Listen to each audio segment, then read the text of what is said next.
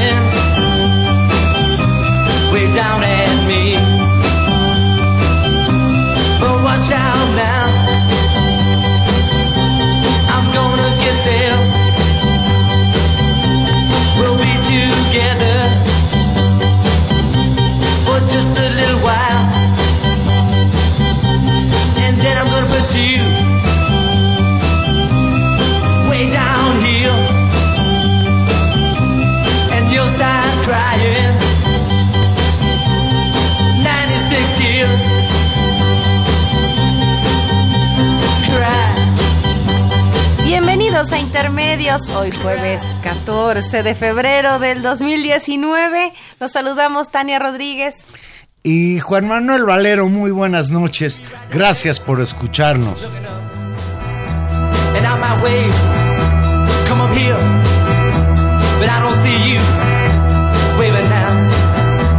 I'm way down here, wondering how I'm gonna get you.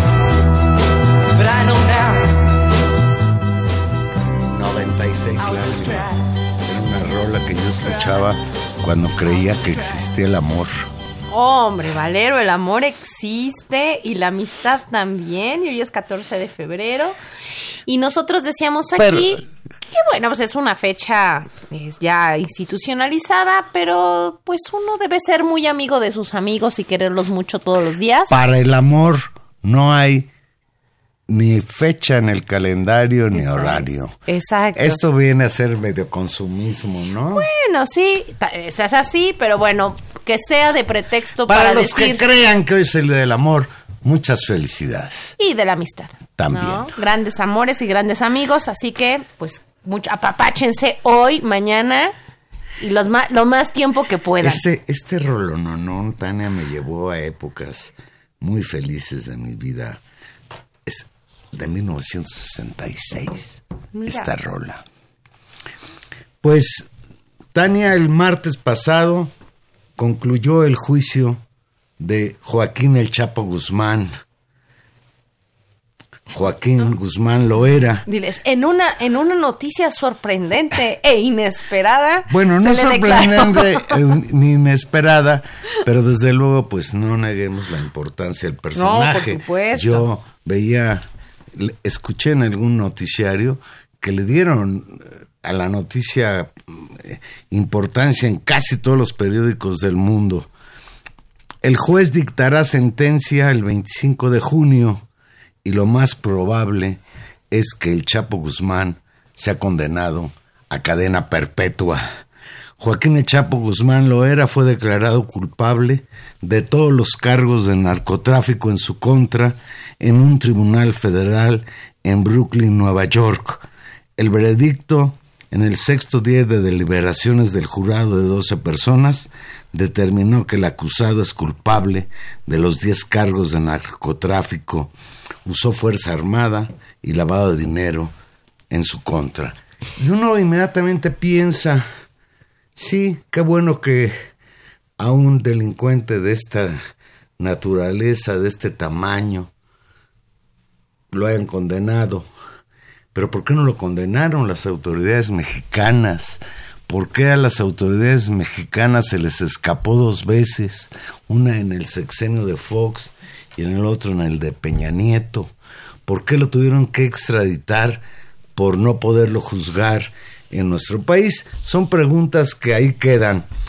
Guzmán lo era vestido con traje azul oscuro, camisa azul y corbata gris oscura, solo volteó hacia donde estaba sentada su esposa, Emma Coronel, en la galería del público y le envió besos antes de ser escoltado por los alguaciles a la salida para los reos.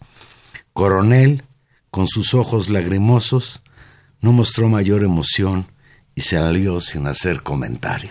Pues así, Juan Manuel, terminaron tres meses de juicio, este juicio histórico que comenzó el 13 de noviembre del 2018, recordémosles, un juicio impresionante por la cantidad de testigos, 57, y por los miles y miles de documentos y exhibiciones que se exhibieron, que se mostraron como prueba, eh, en el cual se decidió pues confirmar los delitos, estos que tú señalabas, lavado de dinero, uso de fuerza armada, 10 cargos contra narcotráfico, contra el que fue reconocido durante muchos años como el narcotraficante más importante del mundo y habrá que decirlo también el más mediático, tal vez solamente seguido o en, competencia con, con Escobar. Con Escobar. Sería interesante ver quién de los dos tiene más popularidad. Los dos ya hasta tienen su serie. Hasta su serie, ya sabes, ¿no? O sea, famosísimo. Y bueno, Juan Manuel, ¿qué queda? Los abogados defensores dijeron que van a, impugnar, que van a tratar de, restituir el juicio y que van a hacer los procedimientos legales que están. A mí me parece que es un juicio que ya se decidió. Crónica de una sentencia anunciada, ¿no? Y lo que es muy importante no es la decisión. Creo que aquí lo importante no fue la decisión en sí en la cual iba a ser muy difícil que, digamos, que con toda esta historia alguien pudiera decir, no, el señor Guzmán Loera no, es, un, es un agricultor, este, pues ahí de Sinaloa que no tiene ningún vínculo con el narcotráfico. Creo que lo que fue muy interesante fue el, el proceso de juicio. Eh, lamentablemente, tal vez, por la coincidencia en el tiempo, eh, pues estuvimos en este país y la agenda mediática que no para y que estamos enloquecidos desde julio con la cantidad de información que surge todos los días alrededor de la famosísima cuarta transformación, no pudimos dedicar toda la atención eh, necesaria a lo que se dijo en ese juicio. Pero en ese juicio se dijeron cosas tremendas. No, y, y salieron a reducir personajes de la vida pública de México que, que contra quienes uno esperaría pues que hubiera alguna consecuencia, ¿no? Y aquí esa es una que cuestión. al menos investigara si lo que dijeron los testigos respecto a sobornos, a Peña Nieto o a Calderón, fueron reales o no fueron reales. Por supuesto que hay un tema central porque recordemos pues que pues el narcotraficante el Chapo operó desde México, es ciudadano mexicano. Las las autoridades mexicanas lo entregaron a las autoridades norteamericanas, con lo cual digamos hay una corresponsabilidad en el juicio y en, y en ello. Entonces, ojalá que la, la fiscalía actual tome la decisión política de hacerse cargo de lo que se dijo ahí. Y la otra cosa que está en litigio, Juan Manuel, y que por lo menos se discuta, es pues lo que siempre han resultado hacer también estos juicios, y hay que decir que la justicia norteamericana en eso es especialista, en que estos juicios no solamente se pagan con cárcel, sino con muchísimo, muchísimo dinero que está en juego también, pues qué pasa con todos esos bienes que se le podrían confiscar a el Chapo Guzmán. Un día después, el presidente López Obrador se refirió al caso. Que sirva de enseñanza la sentencia al Chapo, comentó en su conferencia mañanera. La sentencia dictada ayer al líder criminal Joaquín Guzmán Loera fue asumida hoy por el presidente Andrés Manuel López Obrador con un mensaje a la nación. Leo textual. Me gustaría que quienes toman estos caminos recapaciten y piensen que es un don muy preciado la libertad y que no se debe afectar a otros, no se debe causar daño al prójimo y no hay que causarse daño a uno mismo y a los familiares, porque son de una u otra forma sufrimientos. Aun cuando en el juicio surgieron nombres de altos servidores públicos y mandos militares que por presunta relación con el capo sinaloense, López Obrador solo dijo que se continuará con las investigaciones en los casos en que haya denuncias y que se atenderán las que se interpongan, pero evadió plantear algún esquema de colaboración con el gobierno de Estados Unidos. Por cierto, el fiscal, pues muy contento, el fiscal que llevó el caso para, para lograr la condena del Chapo Guzmán, señaló que era un triunfo no solo del gobierno de los Estados Unidos, sino también un triunfo de México, lo cual pues es muy relativo, porque Tania, te lo aseguro, que, que desde el martes en que fue condenado a cadena perpetua, el Chapo Guzmán no se ha dejado de vender ni un gramo de cocaína y el problema del narcotráfico, los problemas gravísimos de salud pública que representan las drogas tanto en Estados Unidos como en nuestro país y en nuestro país la violencia alrededor de los carteles y todo esto que hemos sufrido los mexicanos en al menos los últimos 12 años, pues no van a terminar porque un señor aparentemente el más destacado líder capo de uno de los carteles más poderosos en la historia del narcotráfico a nivel mundial, el cartel de Sinaloa, haya sido declarado culpable y posiblemente vaya a pagar con la cadena perpetua todos sus crímenes. Pues sí, Juan Manuel, así termina este caso. Y pues por las declaraciones del presidente López Obrador no se le ve mucho ánimo de agarrar este tema más que como ejemplo de buena para predicar la buena conducta pero ojalá la fiscalía y lo que ahí se ha dicho y los involucrados eh, pues puedan presentar las denuncias que se requieran para que se le dé seguimiento a este caso, no solamente por lo que el Chapo ya hizo, que es en sí mismo importante, sino porque las formas de operación, de, cual, de, de, acuerdo entre grupos políticos, entre una clase política, entre empresarios, entre la forma en que opera y se constituye el gran negocio del narcotráfico, debe ser investigado, porque efectivamente eso sí daña a la sociedad mexicana, al Estado, y ha causado pues miles de muertos. Y también pues sería interesante conocer cuáles son las reacciones del Chapo respecto a esta sentencia del martes pasado en Nueva York. Pasemos a otro tema, un tema amable. Creyeron que nos iban a callar, dijo hoy en la mañana Carmen Aristegui en su noticiario. Con estas seis palabras resumió su histórico triunfo en defensa de la libertad de expresión, primero frente a Felipe Calderón, que se ofendió porque Carmen preguntara si en realidad tenía un problema de alcoholismo y mandó a que la sacaran del aire del noticiario que tenía en la XW de Televisa. Regresó al aire en Multivisión y después, por ser parte del reportaje sobre la Casa Blanca de Peña Nieto, este le ordenó a Multivisión correrla y Multivisión no solo la corrió, sino que la emprendió en demandas contra la periodista. Fue una victoria definitiva, la salida de la radio de Aristegui fue ilegal, Multivisión se desistió del juicio ante la Suprema Corte de Justicia de la Nación. Es interesante.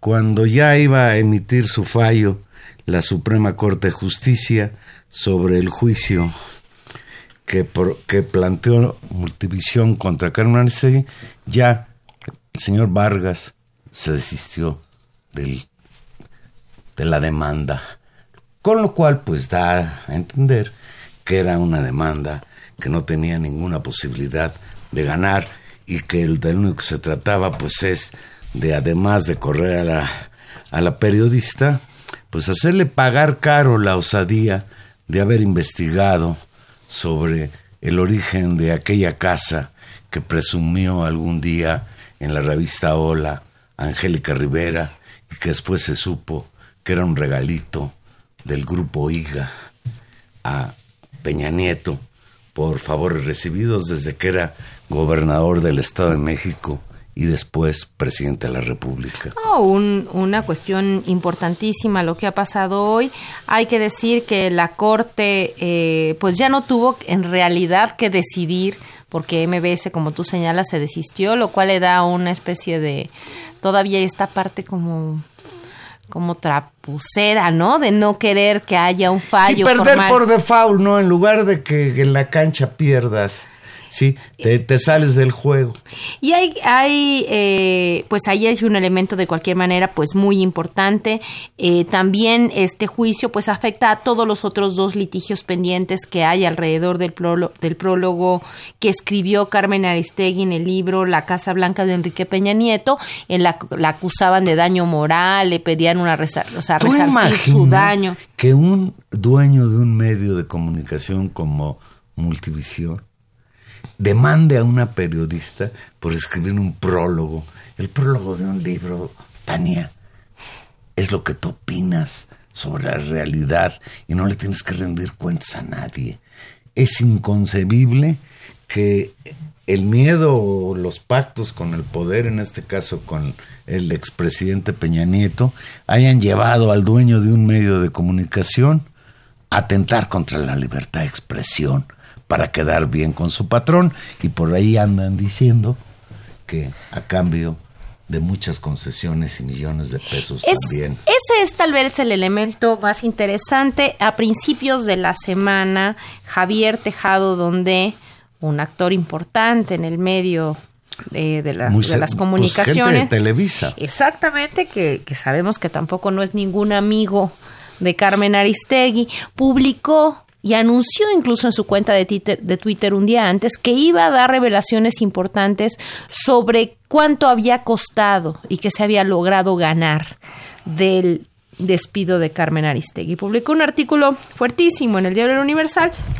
en el que asegura que el precio por el despido de Carmen Aristegui fue de 6 mil millones de pesos y que eh, se acompañó no solamente de un crecimiento exponencial de propaganda oficial eh, para el grupo MBS, también del uso eh, de líneas de de transmisión que después la propia que después la, la propia MBS vendió y hizo un gran negocio con él y luego le permitieron operarlo haciendo una ganancia millonaria y que ese había sido las condiciones, digamos, eh, que esta compañía había recibido del gobierno de Enrique Peña Nieto una vez que MBS hubiera decidido el despido de la periodista.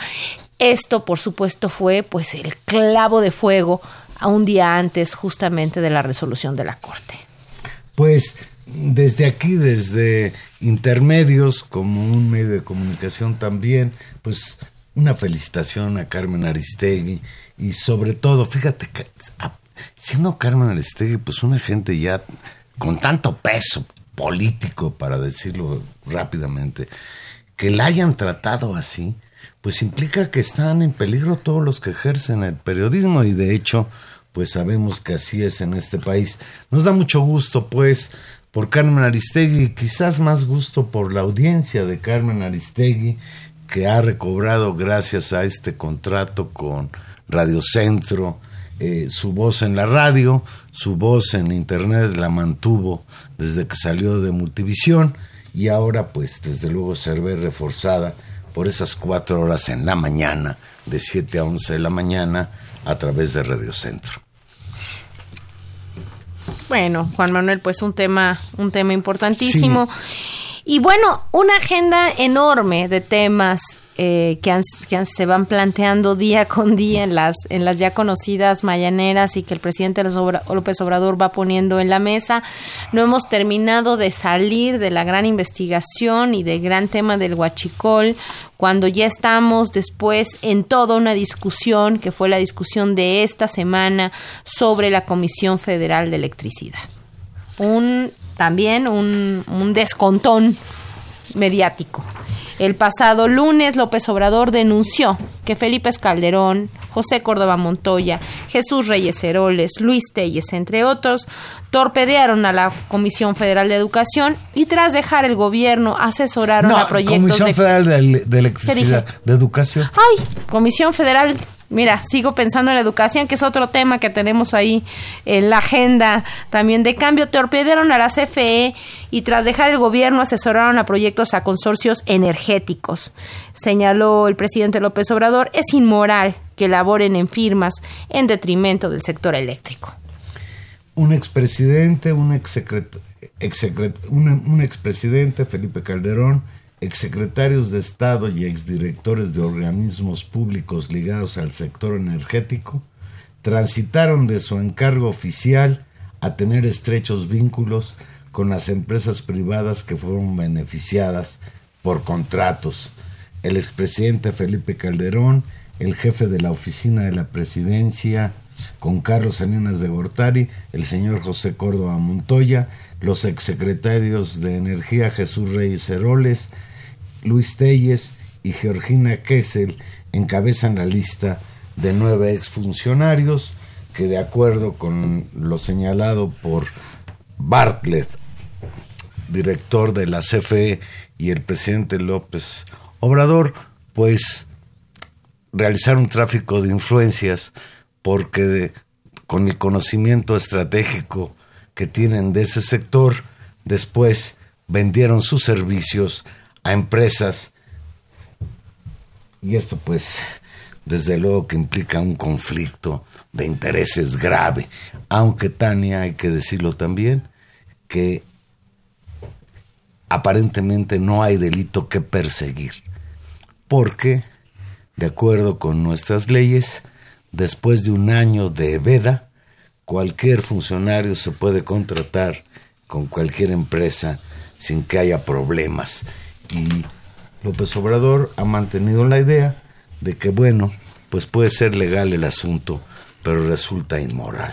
Pues sí, porque Juan Manuel, estos vínculos entre el poder político y el poder económico se traducen en términos muy concretos en contratos tremendos que favorecen a los particulares, contratos que están basados en decisiones estratégicas, en información precisa y a veces en necesidades donde eh, se van cumpliendo y no se y no se cumplen estos contratos. El director de la Comisión Federal de Electricidad sostuvo que de continuarse estos contratos en el caso específico de la CFE, la comisión está en una posición de quiebra, por lo que es necesario que se revisen y se restablezca la equidad y no se paguen eh, pues estos gastos exorbitantes.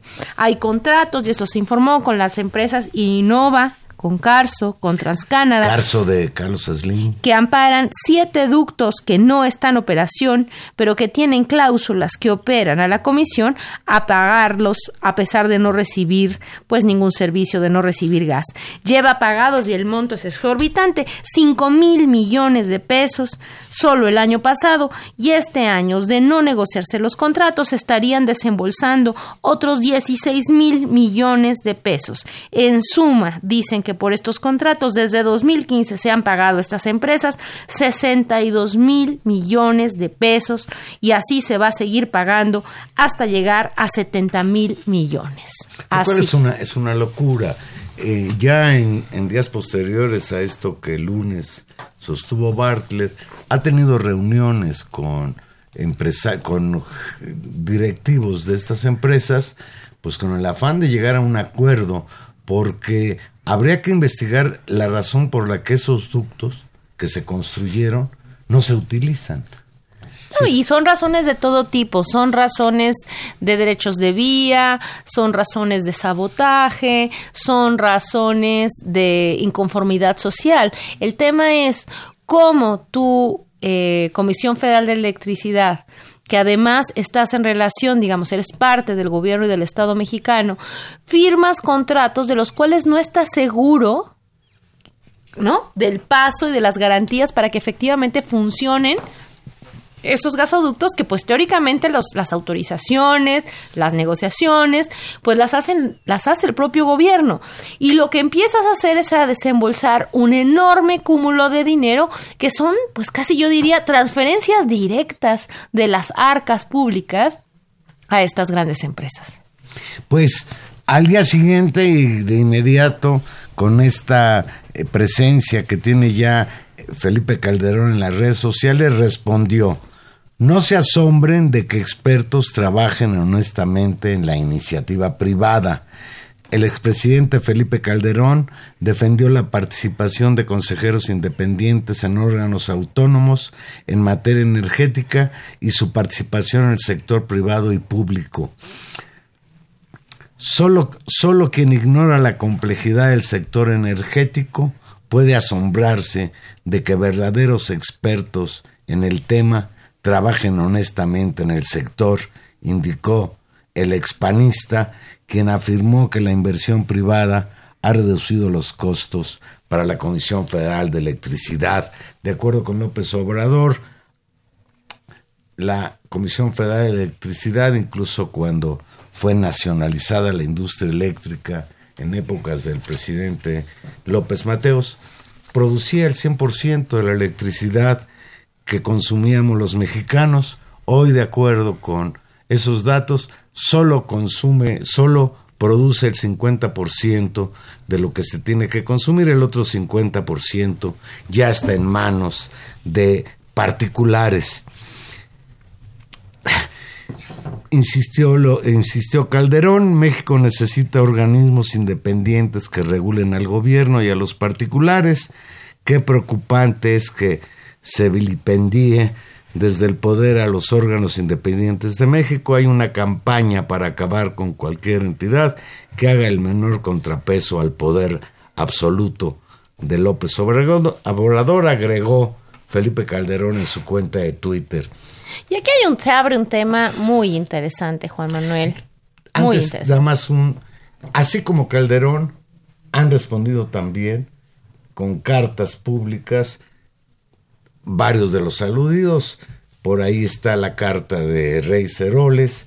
Hoy se dio a conocer la carta de José Córdoba Montoya, en que señala, incluso Córdoba Montoya, que pues, le preocupa mucho lo que está haciendo Bartlett porque él ni siquiera ha participado nunca en una empresa de esta naturaleza y no tiene por qué sentirse aludido y sienten pues ellos y creo que algunos quizá con razón que pues se le está exhibiendo sin que haya delito que perseguir. Bueno, yo, a ver, es, ese, es, ese tal vez sea la, el, el, tema delicado en el cual eh, puede resultar en algunos casos contraproducente al importante trabajo que está haciendo el gobierno de López Obrador. Es importantísimo esta transparencia con respecto al estado de las empresas públicas. Ha sido y le ha redituado además en enormes bonos públicos, a pesar de la crisis de gasolina que vivimos algunas semanas. Eh, la capacidad de explicar con absoluta claridad el nivel de corrupción, de guachicoleo, como ya se volvió la palabra eh, común, eh, de extracción de bienes a, la, a Pemex. Y eso fue muy importante. A la par, ahora se coloca el tema pues en otra dimensión importante de, de saquear digamos, a la otra gran empresa y al otro gran sector energético, que es la compañía eh, pública de producción de energía eléctrica, la CFE. Bueno, ahí hay un tema también muy importante. Pero, ¿qué es lo que falta en este proceso eh, cuando los actores involucrados pueden empezar a responder? Pues efectivamente las pruebas y yo diría las denuncias formales que eh, se, se, entablan en contra de funcionarios específicos que firmaron y garantizaron estos contratos. Si no hay materia que perseguir, pues lo que está haciendo el gobierno de López Obrador es simplemente explicarnos en términos públicos y hacer un señalamiento y una denuncia pública de este tipo de prácticas. Tipo de prácticas que deben pararse y que me imagino lo que está haciendo es señalar esta, estas prácticas no necesariamente para, para perseguir a estos funcionarios, sino para abrir un entorno de negociación positiva con las empresas para renegociar las condiciones de estos contratos que están en términos leoninos. Eh, Hoy alguna de estas empresas ya informó que empezaron a tener reuniones para revisar el seguimiento a estos contratos. Tal vez de eso se trate. Si le sale la jugada de renegociación. fue con la que muy bien. Pero sin embargo, creo que también en la opinión pública nos queda una, una sensación un poco de desazón de enterarnos la cantidad de dinero que se han robado y que a fin de cuentas el daño público que han hecho a la nación y que a fin de cuentas pues finalmente no pagarán más que con el cierto desprestigio público y nada más. Ahí, ahí, hay un elemento que es importante. El otro gran eh, discusión que, que abre a la puerta es todo el tema de los órganos reguladores autónomos, que esa es una discusión de diseño institucional que se optó en México, que puede ser, y eso se, ha cansado de decirlo el presidente López Obrador, una especie de eh, institución de institucionalización de la simulación de órganos que realmente no regulaban por el bien de la nación, sino que actuaban en favor de intereses privados o que actuaban de manera facciosa con funcionarios que en realidad en este mecanismo que se ha hecho público así, no solamente en México, sino en otros países, de la idea de la puerta giratoria, ¿no? Un tiempo estoy como funcionario de una alta empresa y después paso a ser el encargado de una oficina de gobierno que autoriza y permite estos negocios o al revés, soy un funcionario de gobierno, construyo las condiciones, firmo los contratos y después entro al, eh, al, al ámbito privado a darle seguimiento a estos negocios. Un nivel, digamos, sofisticado de corrupción, pero a fin de cuentas, corrupción. Tenemos en la línea telefónica al maestro Armando Bartra. Buenas noches, Armando. Buenas noches a ustedes. El maestro Bartra, maestro en antropología social, economista, activista social, un experto en el movimiento agrario y pues desde luego alguien muy acreditado para seguirle el pulso a este país. Eh, Armando Bartra, la última vez que platicamos en intermedios fue el día siguiente de que Andrés Manuel López Obrador fue declarado presidente electo de los Estados Unidos mexicanos, después de haber ganado con más de 30 millones de votos las elecciones el pasado primero de julio. Me estoy refiriendo al 8 de agosto de 2018. Hoy lleva dos meses y medio gobernando México. ¿Cómo observas el arranque del nuevo gobierno? ¿Percibes realmente que hay un cambio de régimen? Depende de lo que entendamos por un cambio de régimen. En realidad yo creo que eh, lo que define un, un, país, un Estado eh, de la nación es eh, subjetivo, este, la opinión pública, el estado espiritual de los mexicanos y las mexicanas, y eso ocurrió muy rápido. El el número de votos, los 30 millones, el porcentaje que esto representaba, el 53%, eh, la sorpresa de que no hubiera un intento, cuando menos no se supo, de revertir los resultados, nos colocó de inicio en una nueva situación, en una, en una nueva etapa de la historia de, de, la historia de México. No solamente eh, por el hecho de que fuimos, eh, fuimos 30 millones, sino porque supimos de pronto éramos 30 millones los que estábamos apostando a ese cambio y esto ya hacía un, cambio, un salto, una ruptura en la historia de México. Empezamos la cuarta transformación el, día primero, eh, en la noche, cuando nos, enteramos de los resultados. Eh, el cambio de régimen es un proceso, es un proceso eh, de construcción, es un proceso de, reestructuración, es un proceso de, de, depuración, de regeneración, para usar un término que es muy muy eh, eh, frecuentado por el observador y esto evidentemente llevará llevará meses años todavía. Pero lo que sí es evidente es que hay un cambio radical en el modo de tomar las decisiones políticas en este país tanto en lo que tiene que ver con el ejecutivo sobre todo el ejecutivo que se está moviendo a una velocidad pasmosa como en alguna medida el legislativo, me refiero al federal en este caso, que él está siguiendo los pasos, digamos, con cierta prestancia, no siempre con la misma eh, velocidad, no siempre con la misma eh, eficiencia, pero que le está siguiendo los pasos. En ese sentido, estamos viviendo una nueva época, ¿no? Y estamos construyendo, en efecto, un nuevo régimen.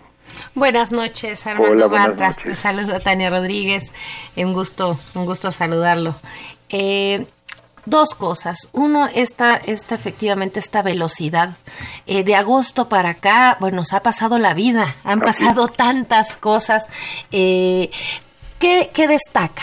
¿Qué, destaca de esta magnitud? Lo decíamos con Valero y yo, la, la, agenda informativa que se nos acumula semana tras semana es de una velocidad que no hay manera de darle seguimiento. Sin embargo, hay puntos que tal vez sean destacables. ¿Qué, qué, qué, ¿Cómo vamos narrando esta, esta primera etapa?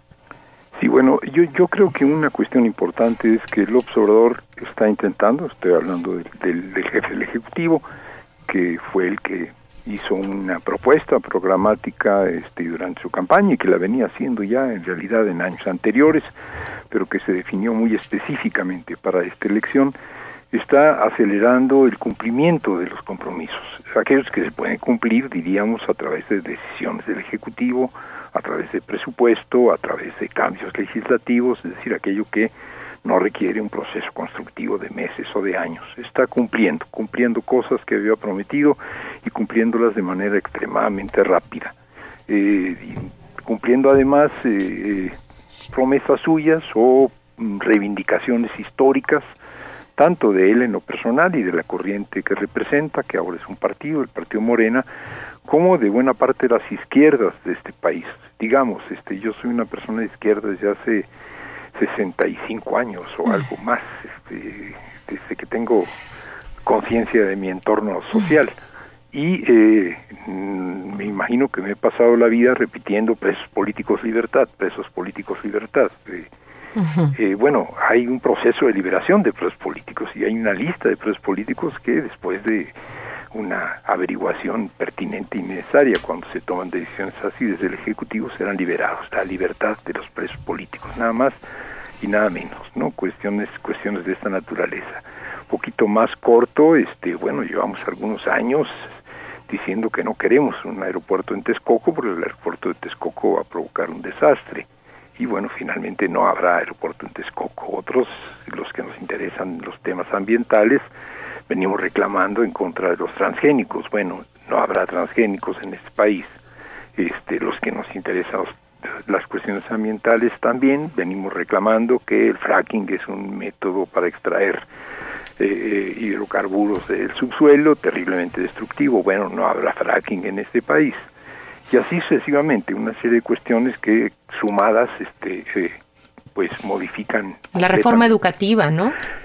No habrá reforma educativa eh, que, que el modelo de reforma educativa punitivo, que era el que teníamos, o ahora que yo creo que es una cuestión absolutamente fundamental y será un debate, sigue siendo un debate muy, muy, muy intenso y se está desviando, eh, me parece que lamentablemente se está desviando, no tendremos guerra contra el narco.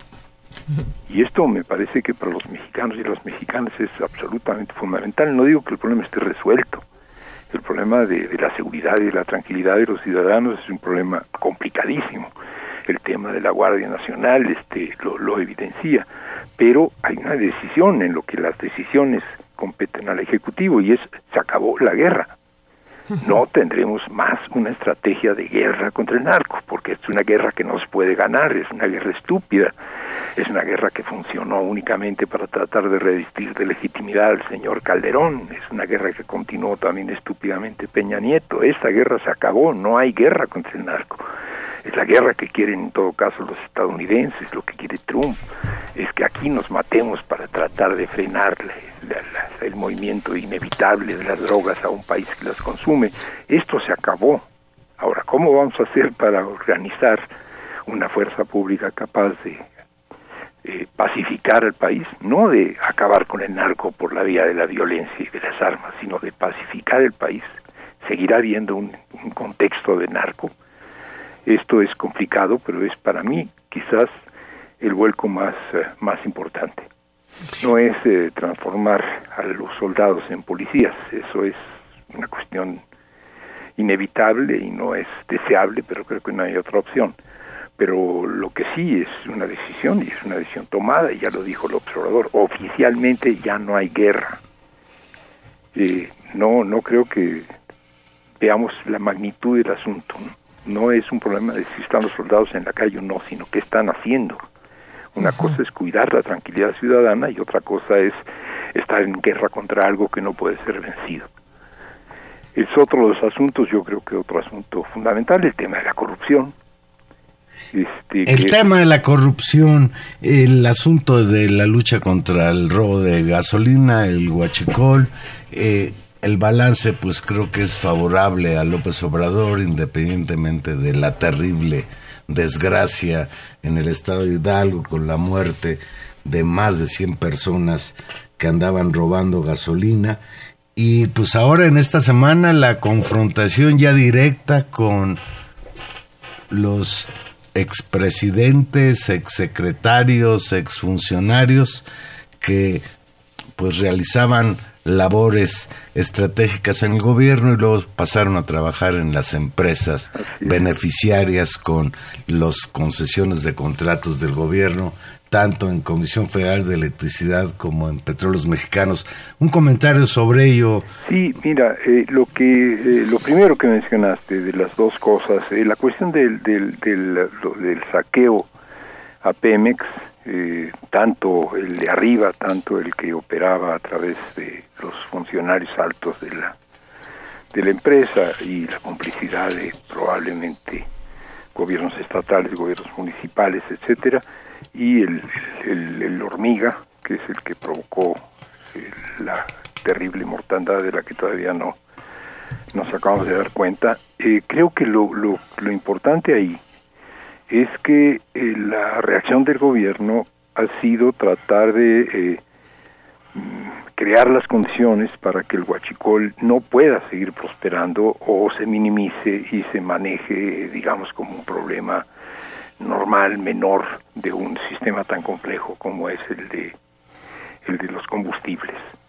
No eh, a través del espectáculo de mostrarnos a tres o cuatro jefes del huachicol exhibidos este como eh, los las cabezas del, monstruo que al ser detenidos resuelven el problema. No no ha habido no ha habido las detenciones espectaculares. Algunos se sienten incómodos por eso.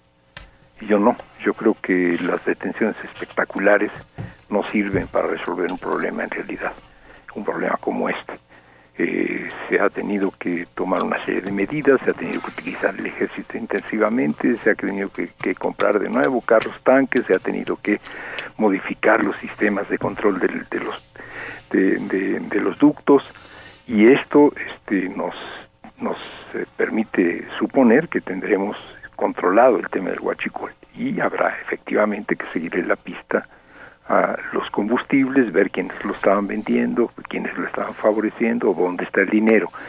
Pero no sé, la diferencia la hace que no buscó el gobierno un golpe espectacular. Eh, no nos mostró a, los presuntos culpables del delito para que después el delito siguiera sucediendo, ¿no? que es el sistema que habían seguido los gobiernos anteriores en el tema del narco. Mostrarnos este eh, cómo se va reduciendo la lista de los por un lado se va reduciendo la lista de los capos y por otro lado se van incorporando nuevos. la estrategia fue muy diferente, menos lucidora, pero creo que más efectiva. No, muy efectiva porque particularmente en el tema de Huachicol que tuvo un costo pues social importante con la falta de gasolina, en realidad fue un gran eh, digamos apoyo, recibió el presidente un apoyo increíble y hoy está en cifras, bueno, impresionantes de, popularidad rondando los 80 puntos y tiene que ver con ello. Eh, maestro, a mí me interesa una, una cuestión eh, adicional a este tema de la corrupción que fue un eje toral, digamos, de reproducción del priismo como forma de gobierno, y quisiera que pasáramos a tal vez otra de las más importantes, que tenía que ver con el corporativismo y el clientelismo asociado al uso pues de cualquier bien público y particularmente de los programas sociales. Creo que ahí también vamos a encarar, ahí sí diría yo, probablemente nos encaminamos a una reestructuración fuerte del régimen político y de su funcionamiento. ¿Cómo lo observa? Sí, bueno, yo, yo creo que son dos cosas. Estamos hablando en general de corrupción y, en efecto eh, hay múltiples dimensiones. Una es este, los grandes negocios hechos, hechos a costa del, erario público, a costa del Estado. Eh, pero eh, el tema del clientelismo y el corporativismo creo que es un poco diferente. Es parte de la corrupción, pero es una corrupción que no, cuya finalidad no es enriquecer a, ciertas personas o incrementar ciertas fortunas eh, o saquear este, los recursos públicos, sino, eh, sino el control político. Creo que hay una, una larga, larguísima trayectoria. Yo creo que en realidad es desde desde la posrevolución, desde el grupo de Sonora empieza, empieza esto así, empieza por un lado la corrupción, por un lado el apropiarse de los bienes públicos, Aaron Sáenz se hace de un enorme ingenio y así muchos otros se van, se van quedando con las riquezas de la nación, se construyen las presas y ya para entonces las tierras que van a ser regadas han sido compradas por los beneficiarios del régimen pero por otro lado viene el control, el control corporativo, el control corporativo de obreros, de campesinos, el control corporativo de los maestros, el corporativo de los sindicatos este, de industria, el control corporativo del pueblo, pues eh, eh, a través de las organizaciones campesinas, a través de las organizaciones urbanas, populares, a través de las organizaciones obreras. Y esto también está cambiando, pero esto es un poco más complicado, me parece a mí. Antes Manuel ha decidido que los programas sociales se van a entregar directamente a, los beneficiarios, porque él considera, y en esto tiene mucha razón, que están siendo interceptados por una serie de mediadores, habitualmente este, eh, organizaciones, presuntas organizaciones sociales, que en realidad son corporaciones de clientelares, y bueno, él insiste una y otra vez, no, no vamos a darle el dinero a, Antorcha, ¿no? Antorcha es para él, Antorcha campesina. Antorcha campesina es la fuente, hay Antorcha popular, etcétera, eh, de lo que no debe hacerse. Y yo creo que esto es un asunto diferente y un asunto más complicado. Acabar con la corrupción, que tiene que ver con los negocios a costa del Estado, de apropiarse los recursos públicos para privatizarlos, es una cosa eh, estableciendo una nueva relación entre la sociedad y el Estado mexicano que elimine el corporativismo y el clientelismo es otra cosa diferente. Y en esta yo creo que hay dificultades grandes porque eh, la contraparte del Estado es la sociedad organizada. Y lo que ha hecho el Estado históricamente en este país es eh, controlar la organización de la sociedad, corporativizarla de modo tal que se establece una cultura política de bajar recursos, de recibir, de recibir del gobierno a cambio de, de, votos, a cambio de adhesión, a cambio de darle legitimidad, y esto es lo que hay que acabar, pero no se puede acabar con la organización de la sociedad. Y eh, ahí la línea divisoria no queda muy clara. No todas las organizaciones sociales son antorcha, por ejemplo. Claro, y entra la polémica que hoy pues ha cobrado fuerza de respecto a esto de que les quitó el apoyo económico a las eh, estancias infantiles y que decidió dejarle el dinero, entregarlo directamente a las mamás y papás de los niños, de los niños pequeñitos. ¿Tu opinión sobre esto, Armando? Sí, Es, es, es, la misma, es decir, yo creo que eh, los gobiernos eh, recientes, como los anteriores, han utilizado los recursos públicos y las acciones y los programas a los que está obligado el Estado mexicano para controlar, eh, para beneficiar a sus eh, partidarios, para beneficiar a sus socios, para beneficiarse a sí mismos y para controlar. Eh, y esto hay que eliminarlo, esto hay que suprimirlo, pero no puede suprimir la organización social. Es necesario, es decir, es una reivindicación histórica de las mujeres, es una demanda de las feministas, el que no se esclavice a la, a la mujer como ama de casa al obligarla a atender a sus hijos. Eh, tiene que haber un, un, respaldo social a, las familias de modo tal que los niños puedan ser eh, atendidos de manera organizada en guarderías, etcétera, estancias. Esto es necesario y si estas estancias, guarderías son organizadas por la propia sociedad, mejor que mejor, no tienen por qué ser estatales. Ahora, si son utilizadas como un recurso de control político, si son utilizadas para lucrar a costa del erario, esto hay que eliminarlo. Pero no puedes eliminar el sistema de guarderías. no lo puedes estatalizar y no lo puedes eliminar. Entonces, ¿cómo, cómo depurarlo? ¿Cómo mantener aquellas que son legítimas y eliminar aquellas que son negocios privados que funcionan de manera irregular o que son para control político? Ya se empezó a plantear. Si el recurso llega directamente a las familias, las familias podrán decidir si eh, se lo transfieren a, a las guarderías que en efecto cumplen su función pero la función de, las, eh, de, las, de los resguardos de, de los niños pequeños me parece que es absolutamente indispensable y que esta debe ser, en la medida de lo posible, eh, organizada socialmente. Armando, volviendo a la Guardia Nacional, que es pues el tema más delicado, se, empieza ya a discutir dentro del Senado, ahora hay eh, participación de grupos distintos, el comisionado de la Organización de las Naciones Unidas para los Derechos Humanos y especialistas en los derechos humanos han señalado que aprobar en sus términos actuales la creación de la Guardia Nacional violenta las convenciones internacionales que el Estado mexicano está obligado a cumplir, pues elevaría a rango constitucional la militarización de la seguridad pública los expertos exigieron a los legisladores modificar las contradicciones que contiene el documento para garantizar que ese cuerpo de seguridad tenga carácter meramente civil y así eliminar el aspecto militar. ¿Tu opinión? Sí, estoy completamente de acuerdo con que hay que limar todos aquellos aspectos que le puedan dar a la Guardia Nacional un carácter de un cuerpo de ejército y no de policía, que es lo que está orientado a hacer. Eh, que tiene que tener un, un, mando civil y no un mando militar, que eh, si se van a utilizar policías militares, tanto del ejército como de la, de la eh, marina, estas sean eh, previa capacitación y que en términos generales no pueda operar como lo ha venido haciendo hasta ahora el ejército en funciones que no le competen de modo que se viole otra vez y sistemáticamente los derechos humanos. Pero insisto, este no es el problema. El problema fundamental es que esta fuerza, esta fuerza pública, nueva fuerza pública, no va a hacer la guerra.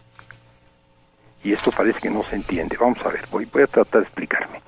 Este, si seguimos con una estrategia de guerra, esa fuerza pública, la que sea, puede ser una policía, puede ser el ejército, puede ser un cuerpo de hermanas de la caridad o puede ser este, lo que ustedes gusten, un cuerpo de monjas. Son lanzados a perseguir a un capo que presuntamente está en un territorio. Llegan a este territorio, llegan con tanques, llegan con aviones, llegan con este con helicópteros, ocupan las casas, sacan a los a las personas de esos lugares, las torturan, las interrogan. Si es que localizan el lugar donde está el capo, posiblemente van a lanzar bazucazos, van a este a, rodearlo con, tanquetas y, y, ametrallarlo y lo matan o no lo matan y lo detienen. Y luego el ejército se va, este se muestra como un triunfo y la gente queda peor que estaba antes porque ahora los cárteles empiezan a repartir de nuevo el territorio. Esto no puede repetirse. Si esto no se repite, no me importa tanto que la Guardia Nacional se forme o no se forme eh, con soldados o que se forme y nos tardaríamos seis u ocho años eh, formando de nuevo a policías este, federales. El tema es que hay que acabar con la guerra y de esto no se habla. Ese es, ese es el tema porque eh, cuando nosotros escuchábamos los planteamientos de Felipe Calderón respecto a la guerra contra el narco, pues tal pareciera que los soldados no actúan a moto propio, sino actúan por órdenes, y que la orden era estas acciones de violación de los derechos humanos, de verdaderas masacres que disfrazaban de enfrentamientos con el crimen organizado, y pues nosotros confiamos independientemente de la naturaleza final que tenga esta Guardia Nacional, pues que la política respecto a los problemas de violencia que existen en el país sea muy diferente a la que emprendieron Calderón y Peña Nieto. Absolutamente, absolutamente. No se trata de ganarle al narco una guerra, se trata de construir eh, la paz, es decir, se trata de garantizarle seguridad y tranquilidad a la población. Eh, eh, si lanzamos al ejército a la guerra, va a haber eh, violación de los derechos humanos, va a haber una, un estado de excepción y va a haber restricción de las libertades y restricción de los de, de las eh, eh, libertades ciudadanas. Si por el contrario utilizamos al ejército para eh, controlar los delitos de alto impacto contra la población, tratar de evitar los secuestros, tratar de eliminar este, los retenes, tratar de impedir que se siga cobrando derecho de piso, etcétera, eh, probablemente se reduzca automáticamente en alta proporción la violación de derechos humanos. No, no desaparece por completo. Depende de, cuál es la estrategia que tú estás diseñando. Eh, un cambio de estrategia este, automáticamente una reducción. Cuando se hablaba de ahora en Hidalgo del comportamiento del ejército frente al hecho de que había 100 o 150 personas este, junto al, al ducto de Pemex este, llevándose la gasolina. el comportamiento del ejército fue absolutamente sensato. Esos 25 soldados que llegaron ahí trataron de convencer a la gente de que no eh, siguiera haciendo lo que estaba haciendo, que además de que era un delito era un peligro, eh, no se enfrentaron, no se confrontaron, eh, no cayeron en la provocación a pesar de que fueron agredidos y se quedaron ahí al lado. Es un comportamiento de soldados como policías. Lo otro es que estos hubieran llegado disparando al aire. Claro. Esto hubiera sido otra cosa. O peor, disparándole a los huachicoleros. disparándole a la gente, pero digamos ya en plan de, simplemente de militares sería disparando al aire porque tenemos que disolver este tumulto que está robándole los bienes a la nación. Eso es lo que quisiéramos y esto es más fácil de lograr porque sí hay un cambio de estrategia. Cuando el observador insiste, ha terminado la guerra, no está, no está confundiendo sus sueños con la realidad. Lo que está diciendo es la estrategia de guerra terminó. Y si la estrategia de guerra terminó, ¿cómo hagamos una policía eficiente? Es un problema complicado, importante, pero menor. Armando, pues muchísimas gracias.